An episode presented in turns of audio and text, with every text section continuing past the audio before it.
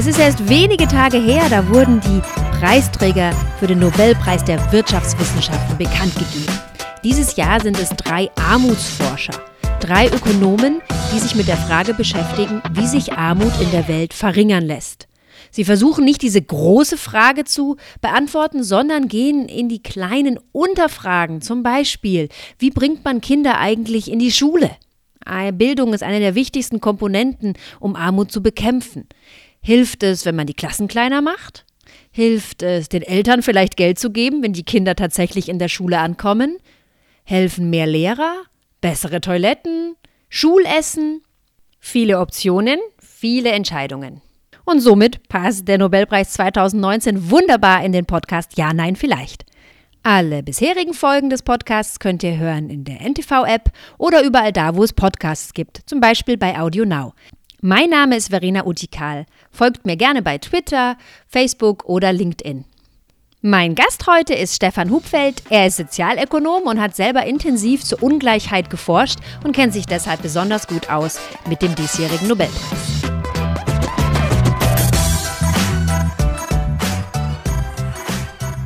Stefan, wie schön, dass du mit dabei bist. Du kennst dich ja super aus mit diesem Nobelpreis. Erzähl doch mal, warum hat Esther Duflo den eigentlich gekriegt?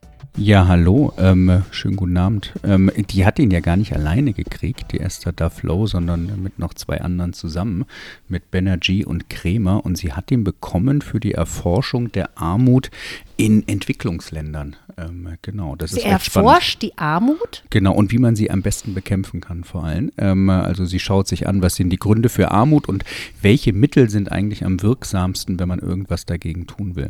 Ich finde es ganz spannend, weil das sind drei, die das bekommen haben, die das auch sicher sehr recht gleichberechtigt bekommen haben. Ähm, in, in, Wirklichkeit, ich glaube, bekannt ist eigentlich hauptsächlich Esther Duflo. Ähm, die beiden, Duflo wahrscheinlich. Duflo, ich Französin, Französin ne? eigentlich, genau, ja. Esther Duflo. genau. Die beiden anderen, Banerjee und Kremer, haben ihn gleichberechtigt und zu gleichen Teilen bekommen. Ähm, Banerjee und Duflo sind auch noch verheiratet sogar. Ähm, tatsächlich kennt man hier auf, äh, am ehesten seine Gattin, glaube ich. So ein bisschen wie bei Professor Sauer.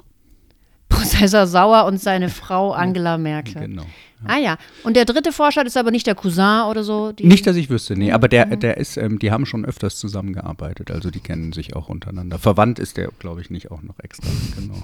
Adoptiert. Ja, vielleicht. Ja, und was haben die drei jetzt gemacht?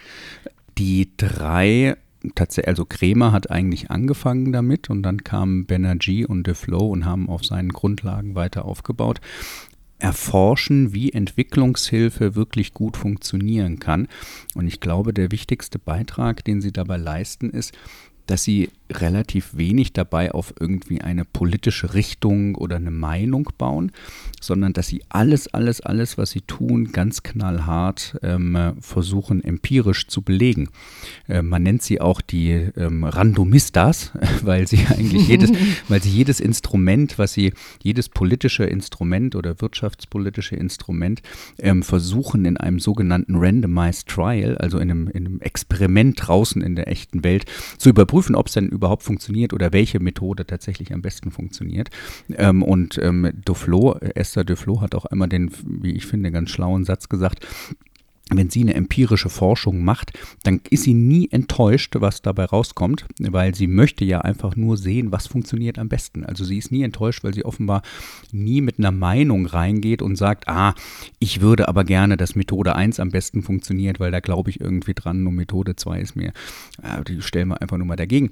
Ähm, das finde ich eigentlich sehr gut. Sie ist, äh, kann nie enttäuscht sein, weil sie möchte einfach nur wissen, was am besten klappt. Also sie benutzen diese Randomized Control Trials, das heißt im Deutsch im Grunde randomisierte, kontrollierte Studie, was man aus der Medizin auch kennt. Ne? Die Mediziner machen das ja schon super lange. Die machen da zwei Gruppen.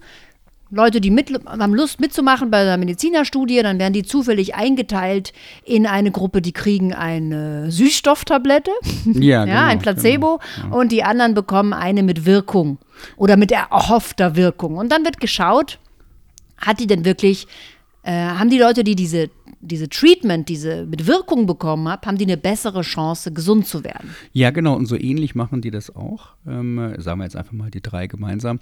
Ähm, Und zwar entweder, weil sie diese Situation selber herbeiführen. Also sie gehen zum Beispiel in ein afrikanisches Land, Kenia waren sie relativ viel, und ähm, gehen da an Schulen zum Beispiel oder sonst irgendwo hin. Ähm, und in einigen Schulen ähm, setzen sie eine Maßnahme um, installieren zum Beispiel extra Lehrer ähm, und in anderen Schulen äh, machen sie das nicht. Und dann vergleichen sie die beiden Ergebnisse miteinander. Also das ist, da führen sie sozusagen diese, diese experimentelle Umgebung absichtlich her. Äh, manchmal beobachten sie aber einfach auch nur Sachen in Indien. Indien ist ein riesiges Land. Ähm, da gibt es manchmal ähm, einzelne Bundesstaaten in Indien, die ein besonderes Gesetz umsetzen. Andere Bundesstaaten machen das nicht. Und das ist dann auch so eine Art, so eine Art Experiment und man kann sich schauen, was passiert denn in dem Bundesstaat, wo das Gesetz Gesetz umgesetzt wurde, im, Gegensatz, im Vergleich zu denen, wo das nicht gemacht wurde. Ähm, und da beobachten sie nur und führen das nicht herbei. Aber genau, es ist immer ein Experiment, wo sie versuchen, ähm, so genau wie möglich zu kontrollieren, ähm, was ist denn hier eigentlich der Effekt von so einer politischen Maßnahme. Was ich super wichtig finde, ist also, dass Sie nicht den Nobelpreis bekommen haben dafür, dass Sie erforschen, wie man Armut besiegen kann. Also diese Frage sagt auch Esther Duflo ganz oft in Interviews, die kann ich nicht beantworten, sondern was Sie machen ist, Sie schauen sich kleine Puzzleteilchen an. Sie können zum Beispiel versuchen zu beantworten, wie kann ich Kinder in einer bestimmten Gegend in Kenia dazu bringen, in die Schule zu gehen. Ja. Und damit natürlich Bildung ja, ähm, als, als treibende Kraft gegen Armut. Ja, ganz genau. Das ist, sie haben nicht so dieses große Bild, ähm, dieses, äh, das ist die eine Maßnahme, die die Welt verbessert oder sowas. Ähm, tatsächlich ist das auch was, was ihr Leute vorwerfen oder was den dreien manchmal Leute vorwerfen, dass es gar nicht so einfach übertragbar ist. Also wenn sie zum Beispiel was finden, ähm, wie kriegt man eigentlich Lehrer dazu in Entwicklungsländern in Afrika, dass sie tatsächlich auch für ihr Geld arbeiten und jeden Tag in die Schule gehen, dann ist die Antwort auf die Frage unter Umständen eine ganz andere, wie wie kriegt man denn Krankenschwestern dazu, dass sie jeden Tag tatsächlich an die Arbeit mhm. gehen. Und diese, das, das heißt, man kann nicht wirklich sagen, dieser Anreiz funktioniert immer und überall in jedem Land und bei jedem Beruf, sondern ist manchmal sehr lokal und sehr speziell und nicht besonders übertragbar. Man kann positiv sagen, ist sehr pragmatisch. Das, was sie rausfindet, funktioniert erwiesenermaßen. Funktioniert es auch irgendwo anders, weiß man manchmal nicht so genau. Ich meine, klingt es jetzt nicht so ein bisschen überheblich zu sagen, wir studieren, wie wir in Afrika Leute dazu bekommen, ihren Job zu machen? Ich meine, in Deutschland würden wir sagen, ja, wir zahlen ihnen Geld, dann machen die ihren Job. Warum müssen wir da so ganz anders rangehen? Das ist tatsächlich eine, das ist eine sehr interessante Frage.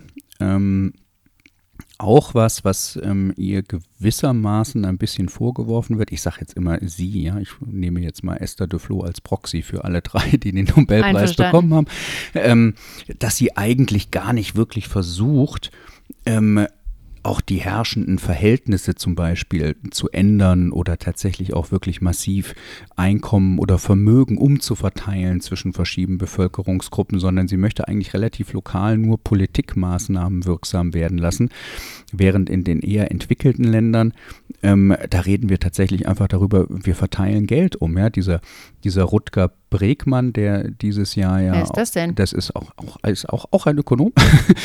ähm, der hatte einen recht denkwürdigen Auftritt dieses Jahr auf, in Davos auf dem World Economic Forum und hat den reichen Leuten gesagt, sie sollten doch nicht so tun, als würden sie die Probleme der Welt lösen wollen, wenn sie noch nicht mal ihre Steuern bezahlen. Ähm, und der sagt, das Problem, äh, was, wie man Armut lösen kann, ist eigentlich sehr einfach, weil was fehlt denn den Armen? Was macht sie arm? Sie haben Geld? kein Geld. Genau, sie haben kein Geld. Und äh, die Lösung dieses Problems ist also, gib ihnen Geld. Und das ist ähm, eine ganz andere Diskussion, die da in den entwickelten Ländern geführt wird, wo es tatsächlich die Lösung Lösung des Problems ist, wir schieben Geld von einer Seite auf die andere. Ähm, das ist in Entwicklungsländern offenbar ein bisschen anders. Mag zum Teil auch daran liegen, dass halt da viele Institutionen einfach noch nicht besonders entwickelt sind und Geld alleine eben auch nicht reicht. Ja? Geld alleine irgendwo hin zu transportieren reicht nicht, weil das zeigt ja gerade auch die Forschung von Esther Duflo, Geld, was man einfach nur irgendwo hinschickt, das versickert unter Umständen auch. Mhm. Ja, und mhm. genau das will sie mhm. vermeiden. Mhm. Stichpunkt, Stichwort Korruption oder auch einfach Misswirtschaft. Aber jetzt haben wir so viel quasi theoretisiert, was die da denn gemacht haben. Lass mal ein paar Beispiele hören. Was haben die, die haben ja richtig coole Studien gemacht. Ja, das mit dem grade, Erzähl mal deine Lieblingsstudie. Ja, gerade das mit dem Versickern, das finde ich, find ich super interessant. Es gibt in Indien auch, ohne da jetzt zu sehr ins Detail zu gehen, weil es äh, ist auch so eine Art Sozialhilfe Ja? Und ähm, da gab es dann auch die Frage, zu welchem Zeitpunkt wird die denn ausgezahlt, die Sozialhilfe? Ist das an Bedingungen geknüpft, etc.? Und, äh, eine, Zeitpunkt, äh, welcher Tag der Woche? Oder? Ja, tatsächlich wirklich sehr kleinteilig. Also mhm. nicht einmal pro Jahr oder einmal pro Monat, sondern sehr, sehr kleinteilig. Das ist dann an Bedingungen geknüpft. Also man kriegt die auch nur ausgezahlt, wenn man ein bisschen was gearbeitet hat. Also mhm. nicht wirklich eine ganz reine Sozialhilfe. Und ähm, da hat sie ein bisschen an den Parametern dieses Modells rumgespielt und hat dann eins gefunden, wo das Geld tatsächlich eben bei den Bedürftigen angekommen ist. Und was sie damit zeigen konnte, ist, dass die Methode, die dazu führt, dass das Geld am ehesten bei den Bedürftigen ankommt, tatsächlich das Nettovermögen der Beamten senkt. Woraus man relativ direkt schließen kann, dass in allen anderen Methoden sich die Beamten tatsächlich einfach bereichern und das Geld deshalb nicht bei den Bedürftigen ankommt. Also das ist das Versickern, kann man da wirklich sehr, sehr, sehr konkret äh, beobachten und auch sehen, wo es hin sickert. Und welche Methode war das? Welche hat so gut funktioniert? Ähm, das war tatsächlich eine, die sehr modern auf eine Art E-Government ähm, gesetzt hat, wo ähm, die, die, der, der Auslöser der Zahlung eben sehr konkret und sehr schnell gemacht werden konnte. Also ich konnte einfach sehr schnell beweisen, ähm, ich arbeite und dann ist das Geld auch direkt geflossen und wird eben nicht einmal im Monat ähm, sehr gnädig von einem Beamten im Dorf verteilt. Also es so. floss so schnell, dass genau. niemand ja, sich was abgreifen konnte. Sozusagen. Ja. Alles klar. Es gibt ja noch viele andere Bereiche, in denen die Armutsforschung von Esther Duflo ähm, stattgefunden hat und immer noch stattfindet. Die sind ja super aktiv. Sie ist auch noch sehr jung. Ist die jüngste Nobelpreisträgerin. Die jüngste. Wobei man muss ja immer wieder genau sagen, sie ist, es ist ja kein Nobelpreis. Geht dir das auch so wahnsinnig auf die Nerven? Jedes Jahr wieder, wenn die Nobelpreis dafür. Aber, aber es ist ja kein genau. Man kann die Spiegel hm. Online-Kommentare, die kann man, die kann man sich skripten tatsächlich. ja, es ist immer dasselbe. Also es ist tatsächlich, wir sagen es jetzt auch noch einmal, es ist tatsächlich nicht der Original-Nobelpreis von Alfred Nobel. Das ging nämlich tatsächlich nur an die Naturwissenschaften. Und Literatur. Ah, und Literatur und Frieden. Sind die auch ja. extra gekommen? Ja. ja. Komisch. Aber auf jeden Fall, das ist ein Add-on der, der schwedischen Nationalbank. Ne? Genau. Ne? Die haben das noch so ein bisschen ja. gesponsert, in Gedenken an Alfred Nobel. Also, dieser Nobelpreis, wir nennen ihn jetzt einfach weiter so, hat äh, super viele Facetten in der Hinsicht, weil es geht nicht nur um Korruption, es geht nicht nur um, um Armut generell, sondern meine Lieblingsstudie eigentlich ähm, der, der drei Wissenschaftler ist die, wo sie untersuchen, wie man Kinder eigentlich in die Schule bringt. Mhm. Was mhm. kann man tun, damit die Kinder auch wirklich in die Schule gehen? Und da gibt es natürlich super viele Ideen und man könnte sagen, ja, klingt alles gut, machen wir alles mal. Aber es macht nämlich natürlich auch sehr viel Sinn, einfach mal zu überprüfen, welche dieser Methoden ist denn besonders gut. Und die machen wir. Hm. Ich kenne ich kenn da nur eine. Ich glaube, du kennst wahrscheinlich. Erzähl mal, welche kennst du? Ich kenne nur die, wo sie in Kenia ähm, Schulen, die wirklich absurd große Klassen haben. Ja? Also die, die Klassengröße in den Schulen in Kenia ist irgendwie über 80 Schüler pro Lehrer oder so. Und ähm, was sie da gemacht haben, ist, sie haben tatsächlich einfach mal getestet, wir schicken da mehr Lehrer hin und haben halt einigen Schulen das Geld für Lehrer gegeben und die auch selbst eingestellt und die Lehrer dahin geschickt. Und das hatte einen Effekt, einen positiven Effekt, aber interessanterweise ähm, nicht auf die Schüler, die bei den alten Lehrern geblieben sind. Also sie haben es geschafft, durch die neuen Lehrer die Klassen zu halbieren auf ein paar über 40 nur noch pro Lehrer. Ähm, aber die, die das Glück, Pech oder wie auch immer hatten, bei den alten Lehrern zu bleiben, die sind nicht besser geworden, die Schüler, obwohl sie jetzt eigentlich ein doppelt so gutes Betreuungsverhältnis hatten.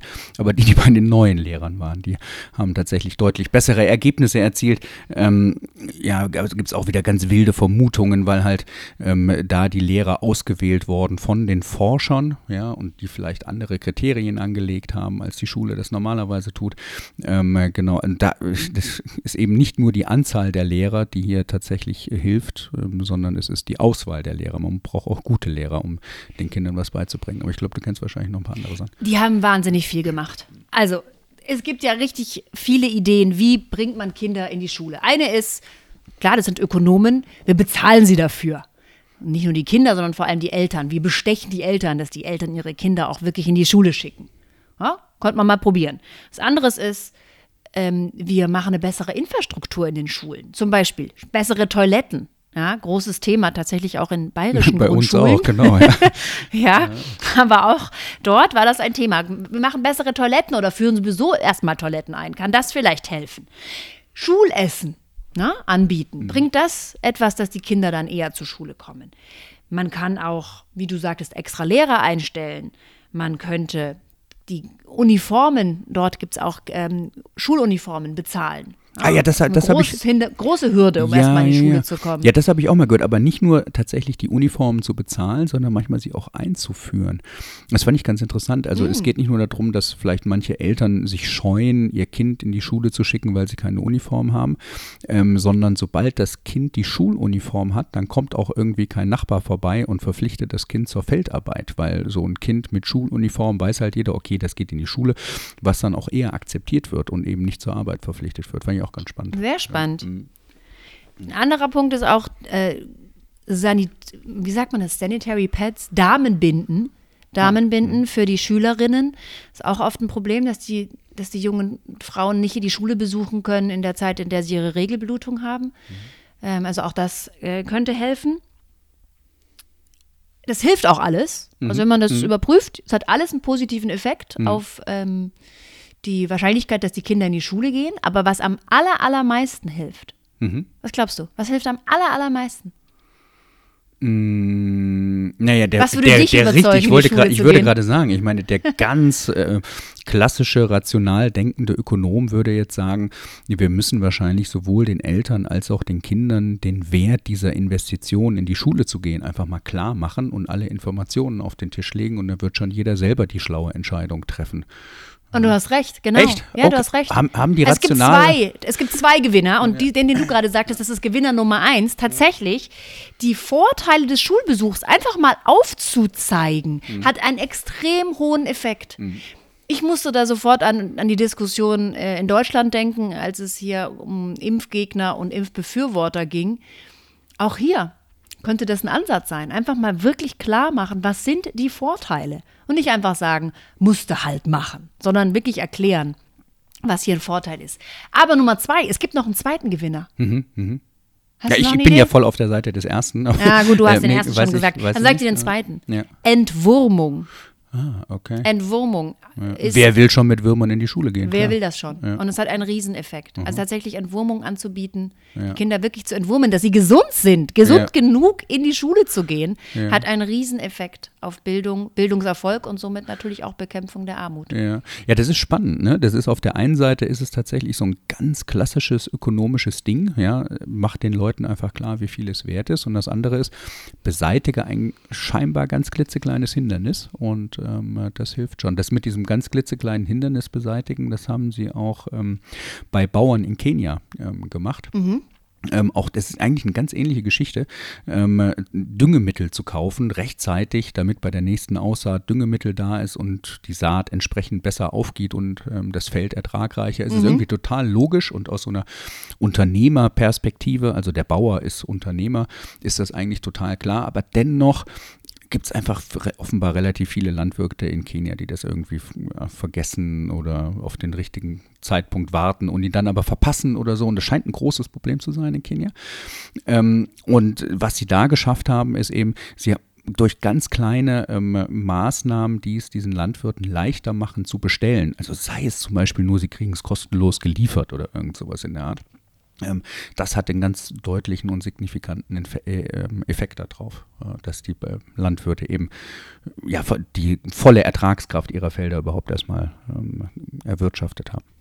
Was ich an dieser Forschung so spannend und gleichzeitig erschreckend finde, ist, dass es jahrzehntelang einfach nur Geld gab, das in die Entwicklungsländer ge gestopft, gepulvert wurde, ohne wirklich zu evaluieren, ob diese Maßnahmen, die man da unterstützt hat, wirklich sinnvoll sind. Und das ist ein Riesenbeitrag dieser Forschung, dass man wirklich guckt, wie wie billig, also wie, wie effizient können wir denn das Geld tatsächlich nutzen, das hier, ähm, das hier parat steht? Und was können wir damit wirklich tun, damit wir die Leute unterstützen Ja. können? ja, total. Aber ich glaube, man darf dabei nicht unterschätzen, dass die, die ähm, Esther Duflo nicht nur einfach gute Ideen hat und das vor Ort, also die ist ja wahnsinnig oft auch in Indien und Kenia und was weiß ich was, also dass sie sich vor Ort einfach sehr gut auskennt, sondern ich glaube, man darf nicht unterschätzen, dass sie einfach methodisch, also wirklich statistisch einfach sehr, sehr, sehr gut ist. Also die hat auch ganz viel darüber veröffentlicht, wie macht man denn jetzt überhaupt so ein randomisiertes Experiment und wie wertet man das hinterher richtig aus und kommt zu den richtigen Schlüssen. Ähm, da hat sie auch ganz viel drüber geforscht und geschrieben, was in der Öffentlichkeit und jetzt auch in der Diskussion über den Nobelpreis gar nicht so bekannt ist, weil das auch ein bisschen dröge ist für den, Ja, für den Gemeinsucher. Aber sexy, Statistik ja, aber das interessiert ja Interessante ist ja, ich meine, das findet da, findet da so ein bisschen auch so ein Diskurs innerhalb von unterschiedlichen Nobelpreisträgern statt. Zum Beispiel nur zehn oder ein bisschen mehr als zehn Jahre zuvor hat ähm, der Yunus den Nobelpreis bekommen für die für Mikrokredite. Weil man damals Mhm. noch davon Ähnliches ausgegangen Feld, ist, ja. dass Mikrokredite total wirksam sind und ähm, Kannst du kurz insbesondere erklären, Frauen. was Mikrokredite sind? Mikrokredite sind ähm, Kredite, die eine normale Bank nie vergeben würde, weil es viel zu aufwendig ist. Zum Beispiel sagen wir einfach mal 100 Dollar, das wäre so eine Größenordnung für einen Mikrokredit. Und es ist wahnsinnig aufwendig, sowas zu prozessieren und tatsächlich irgendwo in einem Entwicklungsland auch in ein Dorf zu gehen und da jemandem 100 Dollar in die Hand zu drücken und Die zu das vielleicht kontrollieren brauchen, um sich drei neue Hühner ja, zu genau, besorgen. genau. Und das zu kontrollieren, dass das wieder zurückfließt. Ich meine, alleine jemanden dahin zu schicken und das Geld wieder einzusammeln, das kostet ja immer schon mehr als 100 Dollar wahrscheinlich. Ja? Ähm, also wahnsinnig kompliziert. Deswegen machen das Banken nicht. Das muss man anders machen. Ne? Und, ähm, aber genau darum geht es. Eben so eine, damit eine Erstausstattung gekauft werden kann. Der erste Webstuhl, die ersten drei Hühner, die erste Kuh oder was auch immer, ja, damit irgendwie so ein Business mal in Gang kommen kann. Und dafür hat der Yunus vor, ich weiß nicht, 2006, 2008 oder sowas einen Nobelpreis gekriegt. Ähm, und ein Ergebnis von den Forschungen von Esther Duflo ist, naja, so doll ist es ehrlich gesagt gar nicht, ähm, weil sie da mit deutlich besseren und deutlich ähm, stressigeren wahrscheinlich ähm, statistischen Methoden drangegangen ist und mal überprüft hat, wie wirksam sind denn diese Mikrokredite eigentlich, funktioniert das? Ähm, und das, das ist auch ein Beitrag, den sie da leistet, auf jeden Fall. Muss Yunus jetzt den Nobelpreis zurückgeben? Nee, nein, muss er, ich glaube nicht. Nee. Ich finde das ganz cool, ne? Da findet ein Diskurs auch über die Zeit zwischen den Nobelpreisträgern statt. Ich weiß gar nicht, ob das in anderen Fächern auch so ist, dass einer den Nobelpreis kriegt dafür, dass er einen Nobelpreisträger von vor zehn Jahren widerlegt Ans hat. Bein pisst. Keine ja. Ahnung, weiß nicht. Spannend. Vielleicht gab es das schon mal, kenne ich mich nicht aus. Inwiefern geht uns denn diese Forschung eigentlich in Deutschland an? Wir haben ja zum Beispiel auch Armut. Hm, Wir haben zum Beispiel auch Bildungsgutscheine, die Sie in Ihrer Forschung untersucht haben. Wie können wir denn die Erkenntnisse hier in Deutschland anwenden? Ja, das ist ein- eine sehr, sehr gute Frage. Ich finde es eh interessant, dass da dieser ja so ein bisschen verpönte Nobelpreis für Wirtschaftswissenschaften, der kommt überraschend häufig immer wieder auf so ein Thema Ungleichheit, Armutsbekämpfung und so zurück. Ist ja, ähm, vor ein paar Jahren gab es ja noch einen, der, der Angus Deaton, der hat sich das Thema eher angeschaut in, in entwickelten Ländern, Europa, USA und sowas. Und genau, ja, du hast, du hast völlig recht. Also zum Beispiel ähm, gibt es ja seit relativ kurzer Zeit dieses Instruments des Bildungsgutscheins oder wie der Name genau ist in Deutschland, wo sich ähm, Familien mit Kindern, die Hartz IV beziehen, circa 10 Euro pro Monat, ich glaube, das ist ungefähr die Größenordnung, abholen können damit ihre Kinder Mitglieder in Sportvereinen werden können, ähm, etc. Und, ähm, Oder werden ja- Musikkurs. oder genau. Man weiß nicht genau, wie das- sie das bezahlen sollen mit 10 Euro, aber Ja, die Idee ist, dass sie dann teilnehmen ja, können an. Musikschule vielleicht, öffentliche Musikschule vielleicht, genau, Aha, hm. um halt mehr, mehr öffentliche Teilhabe ähm, zu haben. Und das ist ähm, von den Berechtigten, ich glaube, die letzte Zahl, die ich gelesen habe, ein Viertel derer, die überhaupt berechtigt wären, sich dieses Geld zu holen, holt sich das überhaupt nur ab, weil es halt einfach viel zu kompliziert ist. Ja. Also auch hier auf jeden Fall. Ne? Das ist ähm, ein paar Grundlagen, ein paar Prinzipien lassen sich vielleicht doch übertragen. Weil Oder, was- was oder, macht- zumindest, ja. oder zumindest die Idee, dass man hier dringend erforschen muss, Ja. warum denn nur 25 Prozent diesen Gutschein abholen und was man tun kann, damit das besser funktioniert. I- Absolut, genau, ja. Und ein paar Prinzipien, die sie ja immer wieder findet, offenbar, ist, ähm, mach es den Leuten einfach, ja. Mach es den Schülern einfach in die Schule zu gehen, mach es den Bauern einfach Düngemittel zu bestellen. Naja, ich meine, und dieses Prinzip, ähm, das kennst du aus dem Nudging her noch eh viel besser, ähm, das ließe sich da natürlich auch übertragen. Ja, mach es den Familien einfach, an diese 10 Euro zu kommen und halt nicht wieder 70 Seiten Antrag auszufüllen. Mach es wahrscheinlich ist. einfach, mach es attraktiv, mach es sozial, mach es zum richtigen Zeitpunkt. Da sind wir wieder. Ja, genau. Ja. Das ist, eh, das ist auch, glaube ich, auch ganz interessant, warum äh, zumindest mal in der, in der Blase der Volkswirte, die Esther Duflo auch, auch wirklich so, so als sehr, sehr gut angesehen ist, weil sie, glaube ich, sie ist statistisch einfach wahnsinnig gut. Ja, das, was ich eben schon mal meinte, was in der Öffentlichkeit vielleicht ein bisschen und gar nicht so bekannt ist. Ähm, sie arbeitet zweitens an wahnsinnig wichtigen Themen, nämlich wie bekämpfen wir Armut, ähm, insbesondere in Entwicklungsländern. Aber drittens eben, was sind denn eigentlich ihre Mittel oder ihre, ja, ihre Policy in Anführungszeichen? Also was sind denn ihre Ratschläge an die Politik, was eigentlich gemacht werden soll? Das ist ganz häufig Nudging. Ja, das ist eben nicht, wir schaffen jetzt eine riesige Institution oder sowas, sondern das ist eher, ja, machen wir hier eine klitzekleine Kleinigkeit. Ähm, du musst nur die richtige finden, den richtigen winzigen Hebel finden ähm, und dann kannst du die Welt aus den Angeln heben. Genau. Vielen Dank. Wunderbarer Schlusssatz. Und danke auch für die Zusammenfassung. Was ist der Duflo dieses Jahr mit Ihren beiden Kollegen ähm, und in den Jahren davor geleistet hat, um den Nobelpreis für Wirtschaftswissenschaften 2019 zu bekommen? Schön, dass ihr zugehört habt. Nächste Woche gibt es wieder eine reguläre Folge. No Special, ganz normal. Ja, nein, vielleicht. Bis dann.